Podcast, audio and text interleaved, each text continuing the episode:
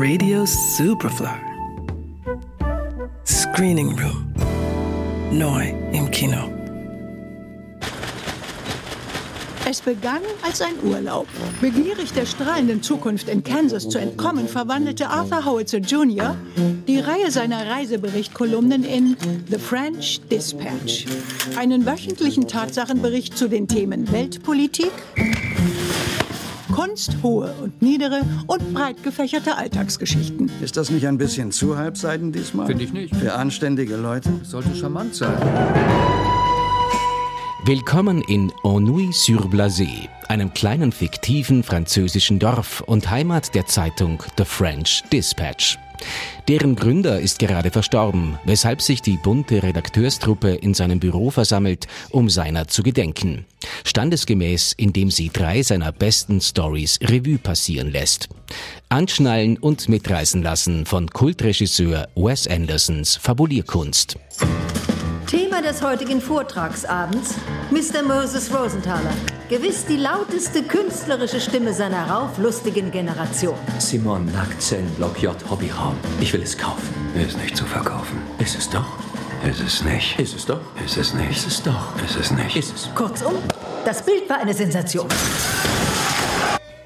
Reportage Nummer 1 führt in ein Gefängnis, in dem ein halb dem Wahnsinn verfallener Insasse von einem Kunstsammler entdeckt wird, der ihn als the next big thing in der modernen Kunst verwerten will.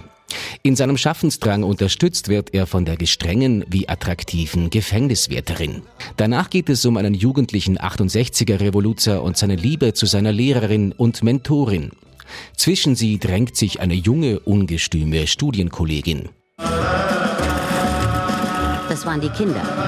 Sie zerstörten tausend Jahre republikanische Autorität in weniger als zwei Wochen. Was sie wollten? Freiheit. Punkt. Ich bin nackt, Mrs. Kremens. Das sehe ich. Und am Ende muss ein Kommissar ausrücken, seinen von einem Oberbösewicht entführten Sohn zu retten.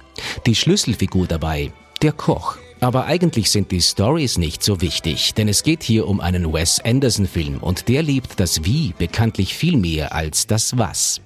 Die Stories als solche sind kleine Groschenromane, die Anderson mit seinen gewohnten Stilmitteln rasant und vor allem virtuos erzählt.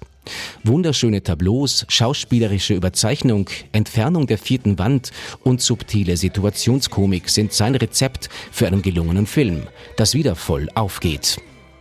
Wenn man nach Argumenten sucht, warum sich ein Kinobesuch lohnt, dann ist Andersons visuelle Kunst eines der besten.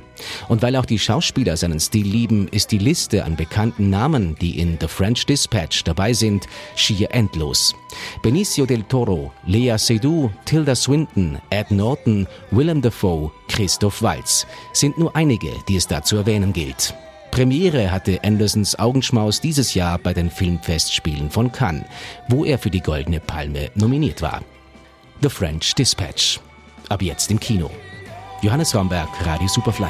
Radio Superfly. Im Kino. Screening Room wurde präsentiert von Film.at.